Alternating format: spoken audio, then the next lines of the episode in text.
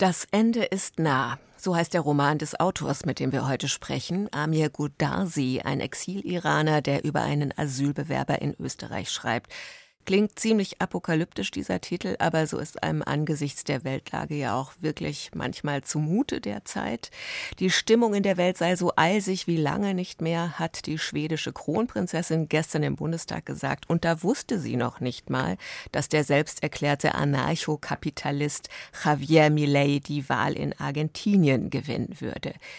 Wir nehmen heute mal wieder einen Schauplatz in den Blick, der derzeit weniger Beachtung findet, die Situation im Inneren des Iran. Mit der Geschichte eines Regimegegners von Amir Gudarsi und auch mit dem tollen Band der Künstlerin Marjan Satrapi, die verschiedene Zeichner und Zeichnerinnen versammelt hat, unter der Überschrift Frau, Leben, Freiheit, dem Motto der Proteste im Iran also. Dann hatte in den Münchner Kammerspielen gestern ein Stück zum Wirecard-Skandal Uraufführung, gleich eine Kritik und wir gucken auf eine neue Plattform zum Schutz von Urheberrechten von Künstlern und Künstlerinnen. Kultur am Morgen auf Bayern 2. Heute mit Judith Heidkamp.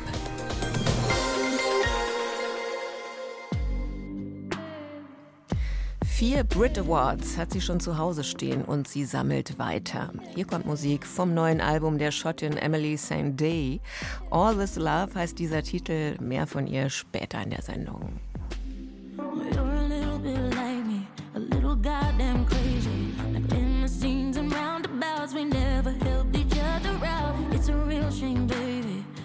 just how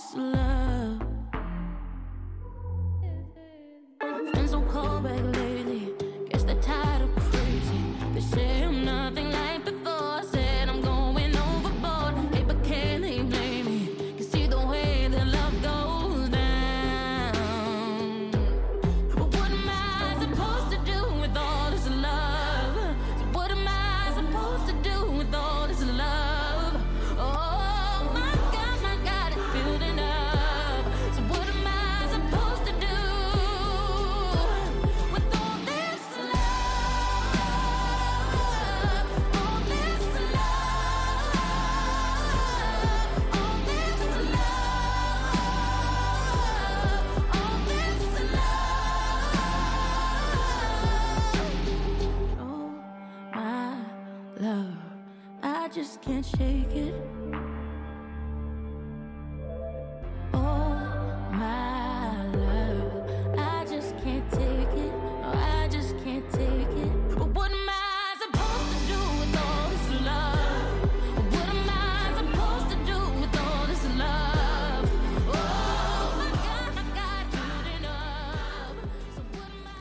Über ein Jahr laufen die Proteste im Iran schon seit dem Tod der Studentin Masajina Amini im September 2022. Marjan Satrapi, die in dem gefeierten Comic Persepolis ihre Kindheit und Jugend im Iran beschrieben hat, über 20 Jahre ist das her. Inzwischen hat sie sich in Frankreich eine Karriere als Künstlerin aufgebaut.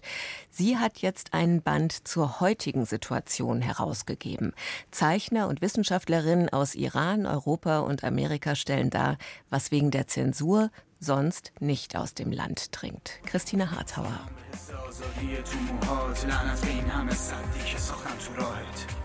Sag Hallo zum Gefühl der Freiheit in deinem Haar. Rappt hier Tumaj Salehi. Rapmusik ist seine Leidenschaft und die ist in Iran streng verboten. Doch das hat Tumaj nie davon abgehalten, seine regimekritischen Lieder in den sozialen Medien zu teilen. Letztes Jahr wurde er dafür verhaftet. Er soll gefoltert worden sein. Ihm drohte die Todesstrafe.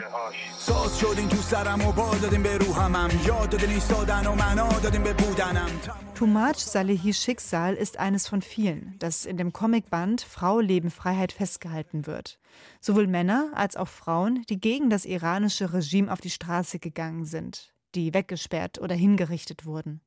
Allen voran die Frau, deren Tod der Auslöser der landesweiten Proteste war. Mahsa Jina Amini. Mahsa Jina Amini wurde wegen eines Kopftuchs, das nicht vorschriftsmäßig saß, auf die Wache mitgenommen und geschlagen. Vor allem auf den Kopf. Denn es ist so, die Technik dieser verdammten Bastarde besteht darin, die Frauen dorthin zu schlagen, wo sie ihrer Ansicht nach sündigen. Mahsa Jina Aminis Tod sei nicht nur der zündende Funke der Revolte gewesen, sagt die Comicautorin Marjan Satrapi. Auch für sie sei klar geworden, dass sie zur Lage in Iran nicht mehr schweigen könne.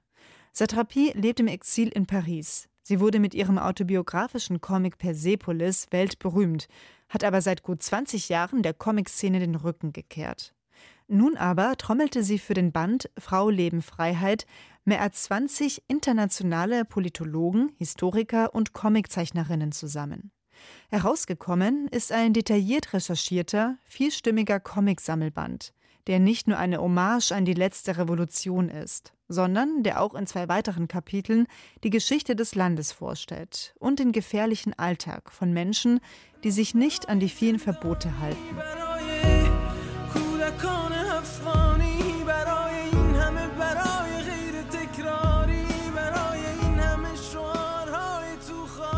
In dieser Vielseitigkeit zeigt sich auch das Potenzial eines solchen Comicsammelbandes.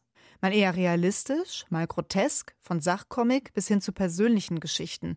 Wie in einem Mosaik fügen sich Einblicke in die iranische Gesellschaft zusammen. Einblicke, die einem sonst verwehrt bleiben. Eltern, die sich Sorgen vor den Giftanschlägen an den Schulen ihrer Töchter machen. Studentinnen, die in der Kantine getrennt von ihren Kommilitonen die schlechteren Speisen essen müssen, bis es auf dem Campus zu einem gemischten Protestpicknick kommt. Oder ein Comic, der ohne Text, nur in Bildern erzählt, wie eine junge Frau geschickt all die Dinge tut, die verboten sind. Alleine leben, unverheiratet, von keinem Mann abhängig sein, joggen gehen, mich schminken, auf ein Kopftuch verzichten, Roller fahren, arbeiten gehen, singen, rauchen, Alkohol trinken, flirten, alleine reisen, frei sein. Wieder frei? Das ist seit wenigen Tagen der Rapper Tumaj Salehi. Gegen eine Kaution wurde er nach mehr als einem Jahr aus der Haft entlassen. Doch bei dieser guten Nachricht darf nicht vergessen werden, dass weiterhin Demonstranten hingerichtet und Frauen wegen eines fehlenden Kopftuches niedergeschlagen werden. Der Protest erlebt weiter, auch mit Marjan Satrapis Comicband, der ohne Angst über das korrupte Regime und die mutigen Menschen in Iran aufklärt und den es kostenlos auf Farsi zum Herunterladen geben soll. Gegen Ende des Sammelbandes kommt Marjan Satrapi auch selbst zu Wort. Auch sie ist sich sicher, die Tage des Regimes sind gezählt. Heute bestellst du im Restaurant Suppe und bekommst ein Bier. Das ist wie eine Lawine. Der Schneeball ist zu groß. Er lässt sich nicht aufhalten. Frau, Leben, Freiheit, herausgegeben von Marjan Satrapi, ist im Rowold Verlag erschienen. Und wir bleiben beim Iran im Gespräch mit einem Autor, der ebenfalls Exil-Iraner ist, Amir Gudarsi. Rezensionen, Gespräche, aktuelle Berichte aus der Welt der Kultur auf Bayern 2. In einem Moment, in dem fast alle Parteien sich mit teils recht markigen Worten für die Begrenzung von Zuwanderung aussprechen, ist das Buch Das Ende ist nahe von Amir Gudarsi ein ziemlich guter Input in die Debatte. Ein Buch, das zum zumindest zeitweiligen Perspektivwechsel zwingt, wenn man sich darauf einlässt. Es erzählt davon, was es heute praktisch heißt, A-Punkt zu sein.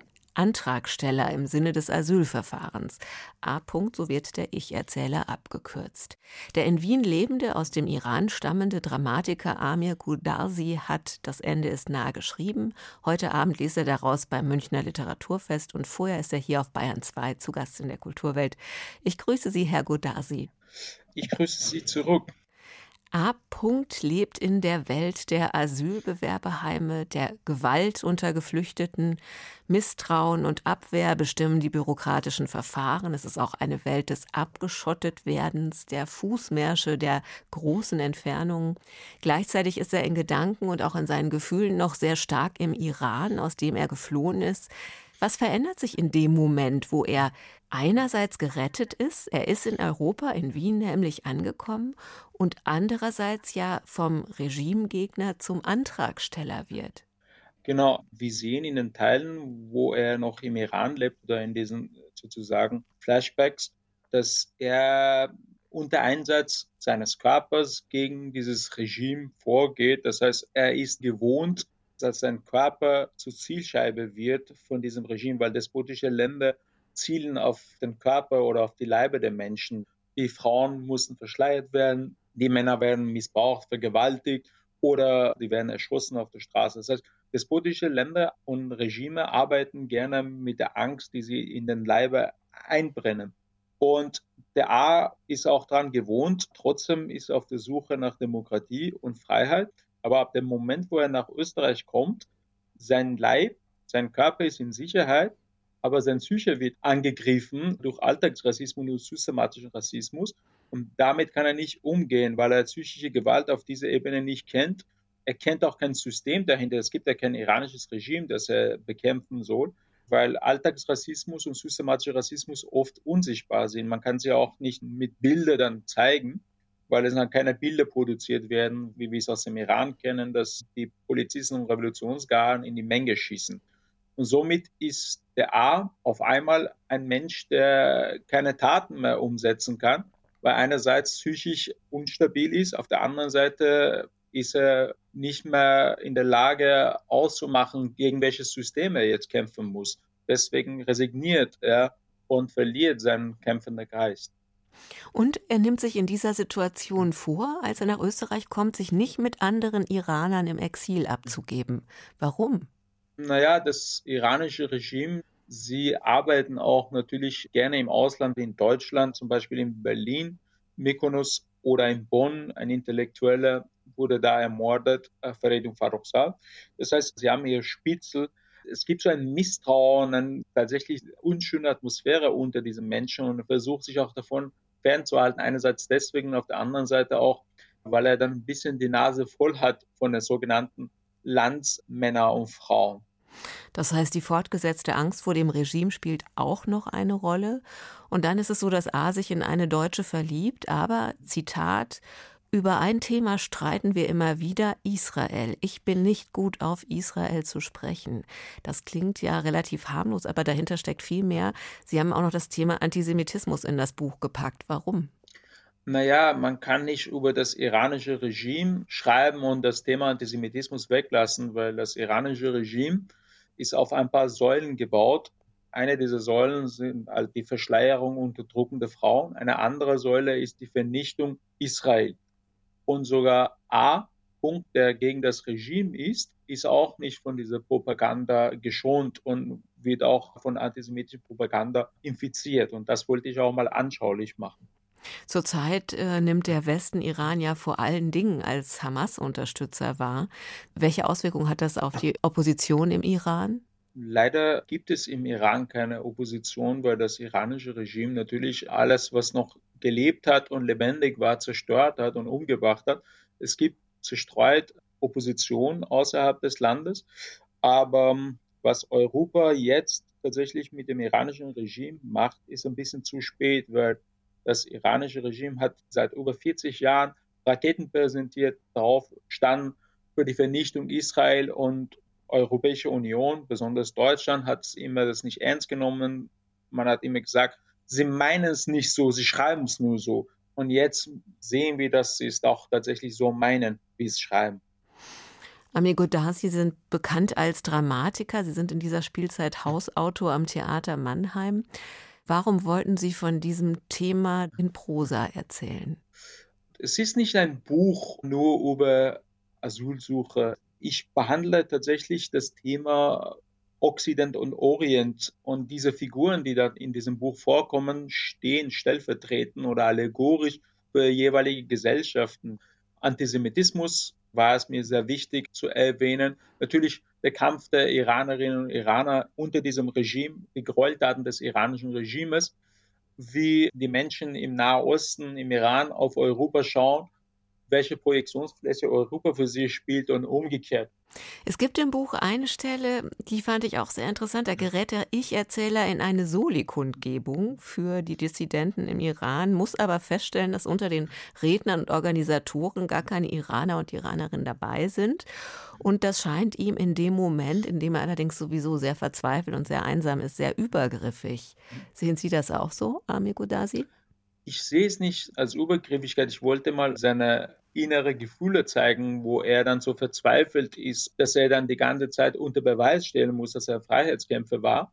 Dann ist er ein bisschen polemisch, aber ich habe dann auch die Teile, wo er im Iran lebt, in dritte Form geschrieben. Das heißt, solange das iranische Regime die Herrschaft über ihn hat, habe ich auch als Autor die Herrschaft über ihn. Und ab dem Moment, wo er dann nach Österreich kommt, in seinem demokratischen System, beginnt er selber in Ich-Form über sich zu sprechen. Das heißt, er kommt zu Wort, obwohl er dann gleichzeitig seine Sprache verliert. Das wollte ich auch so quasi in der Form anschaulich machen.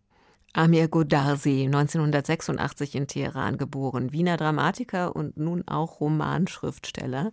Sein erster Roman heißt Das Ende ist nah und erzählt von einem iranischen Bewerber im Asylverfahren. Es ist bei DTV erschienen.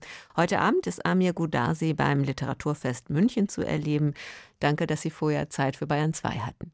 Ich sage danke, danke für das schöne Gespräch und wünsche Ihnen einen schönen Tag. Five years deep, I thought by now we would be concrete. But these days you're looking straight through me. I was ready to fall, to give you it all. And now we barely speak. I feel so stupid and incomplete.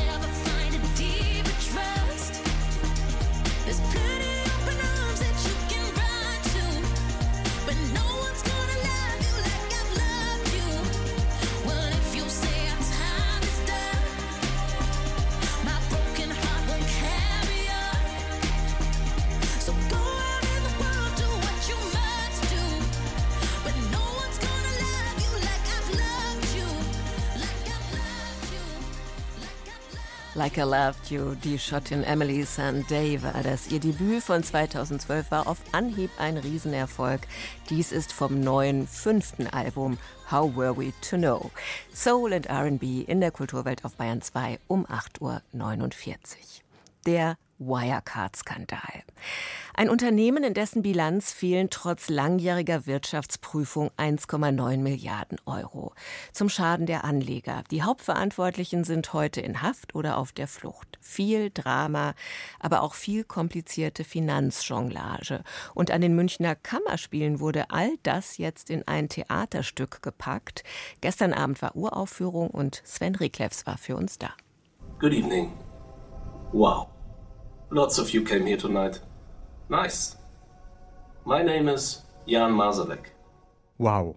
Gleich zu Beginn wird er zugespielt. Der Geheimnisvolle, der Übeltäter, der noch immer Flüchtige, der Böse, schlechthin. Jan Marsalek, Mastermind von Wirecard, der schillernde Schönling, der seit Juni 2020 von der Weltbildfläche verschwunden ist. Spurlos. Er stellt sich vor, er spricht zum Münchner Kammerspielpublikum, Deep gefaked naturgemäß, durch künstliche Intelligenz animiert, ein Simulacrum also, wobei der Abend schon hier sein Thema zum ersten Mal beim Schopfe packen will. Die Simulation, die täuschend echte Vortäuschung einer Realität, die vorgibt, eine zu sein, ohne eine zu sein. Denn nichts anderes hat auch das Fintech-Unternehmen Wirecard lange Zeit mit großem Erfolg getan, indem es ein ebenso imposantes wie weltweit verkragtes Imperium aus Luftnummern baute, auf das nicht nur Finanzunternehmen und Aktionäre hereinfielen, sondern auch Politiker und Aufsichtsbehörden. This is only a computer simulation. There are no feelings nor emotions involved. Wow, Word on Wirecard und damit ein Wörtchen zu Wirecard haben die Autorin Anka Herbut und der Theater- und Videokünstler Łukasz Twarkowski ihre szenische Fantasie in den Münchner Kammerspielen genannt. Doch auch wenn Jan Marsalek beeindruckend den Grüß Gott August macht, auch wenn der ehemalige Vorstandsvorsitzende und heutige Untersuchungshäftling Markus Braun tatsächlich verkörpert wird, auch wenn die aus Dokumentationen so anrührend bekannte ehemalige Wirecard-Angestellte namens Melanie in herrlicher Beflissenheit von der Schauspielerin Annette Paulmann auf die Bühne gebracht wird, und auch wenn das Stück im verschachtelten Büroambiente spielt und damit zunächst einmal bei eben Wirecard verortet wird, diese auf vielen szenischen und virtuellen Ebenen bombastisch eingerichtete Installation will mehr als ein Wörtchen abgeben zum Finanzskandal. Wirecard, das ist das Sprungbrett, von dem Wow Word on Wirecard abheben will in die Welt der Simulation und Simulakren. Dazu bringt das Stück den zweiteiligen Rainer Werner Fassbinder Fernsehfilm Welt am Draht ins Spiel, der sich 1973 auf den 1964 erschienenen Science-Fiction-Roman Simulacron 3 von Daniel F. Gallieu bezog. Und damit wird es kompliziert, denn so wie Film und Buch Wissenschaftler in die von ihnen selbst künstlich simulierte Welt schickten, so geistern nun diese Figuren auch durch das Wirecard-Simulacrum und man muss schon ein wahrer Cineast und Fassbinder-Kenner sein, um sich noch durchzufinden durch das Figurenarsenal und durch das Spiel auf den verschiedensten Ebenen, das Łukasz Twarkowski auf der Bühne und in ihren Nebenräumen, auf den Bildschirmen und auf der Breitwandleinwand über der Bühne, im realistischen Spiel, in der Zeitlupenchoreografie und im Hardcore-Sound und damit in einer virtuosen Überwältigungsästhetik anrichtet. Sichtlich selbstverliebt genügt diese Ästhetik letztlich sich selbst. Der Erkenntnisgewinn bleibt gering und so will man irgendwann einfach nur noch zustimmen, wenn es im Text heißt: Dieser Film der hat so viele Ebenen, die mein Verstand nicht erfassen kann. Ja? Ich habe das Drehbuch jetzt mehrmals gelesen, ich habe mir die Aufnahmen angeschaut und äh, ich verstehe es nicht. Ups, beziehungsweise Wow, Wow Word on Wirecard. So heißt der Abend von Dramatikerin Anke Herbut und Regisseur Lukas Twakowski. Gestern Abend uraufgeführt in den Münchner Kammerspielen. In den nächsten Wochen immer wieder zu sehen. Sven Riklefs war für uns da. Künstliche Intelligenz wird mit Beispielen trainiert. Texte oder Musikstücke etwa. Und die werden noch von menschlichen Urhebern verfasst. Die massenhafte Verwendung von urheberrechtlich geschützten Werken für ChatGPT und Co. ist ein doppeltes Problem für Verfasser und Verfasserinnen, die von ihren Werken ja leben wollen. Jetzt und weiterhin. Urheberrecht hat daher in den Augen mancher etwas von Spaßbremse und in den Augen anderer sehr viel von letzter Bastion. Björn Ulvaeus von ABBA, schon lange Kämpfer für Urheberrechte in der Musikbranche, hat jetzt in Genf gemeinsam mit der Weltorganisation für geistiges Eigentum eine kostenlose Plattform vorgestellt, die Künstlern und Künstlerinnen helfen soll, für ihr Schaffen auch bezahlt zu werden.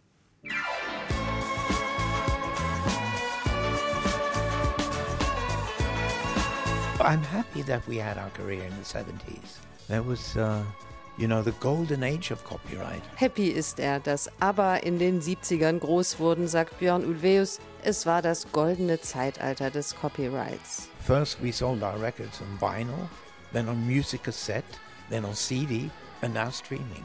Wir verkauften unsere Musik erst auf Vinyl, dann auf Musikkassetten, dann kamen CDs und jetzt die Streaming-Portale. Bei der WIPO in Genf, der Weltorganisation für geistiges Eigentum, hat Björn von ABBA das neue Online-Portal Clip vorgestellt. Eine Service-Plattform für Musikerinnen und Musiker, damit die auch in den weniger goldenen Zeiten von heute klarkommen und Geld verdienen. Clip steht für Creators Learn Intellectual Property. Autoren lernen geistiges Eigentum. Clip das ist eine sehr wichtige Sache, sagt Björn Ulveus, denn zum Songwriter-Dasein gehört es heute wesentlich dazu, auch Unternehmer zu sein. Du musst deine Rechte kennen und wissen, wie du durchkommst. Songwriting, Mixing, Marketing, Lizenzen, Coverversionen, Distribution sind Stichwörter auf der Webseite. In Videos gibt es zudem Tipps von erfahrenen Musikerinnen. Partystimmung hin oder her, es ist klar, das neue Clip-Projekt für Urheberrechtsfragen wird schon bald ein Update brauchen. Sehr bald nämlich werden die Streaming-Portale mit Musik geflutet werden, die nicht von Menschen, sondern von KI, von künstlicher Intelligenz kreiert wird.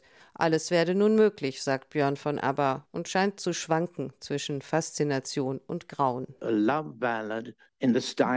Eine Liebesballade im Stil von ABBA, gesungen von Frank Sinatra, aber mit Sinfonieorchester. Das kann so ein Auftrag an die KI sein. Solche Aufträge können kompliziert und lang sein, sodass es am Ende unmöglich ist nachzuverfolgen, wovon der generierte Song beeinflusst wurde.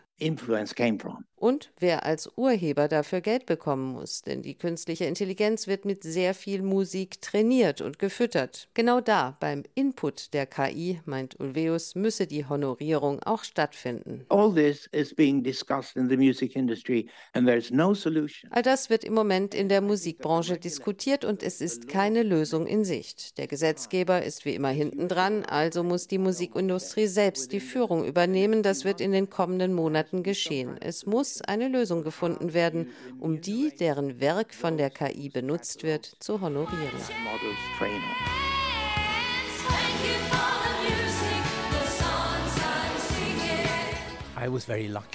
Er habe einfach Glück gehabt, sagt Björn noch. In den 70ern sei es schon sehr viel einfacher gewesen, ein Songwriter zu sein, als heute. It was a simpler thing to become a songwriter in the 70s than it is now.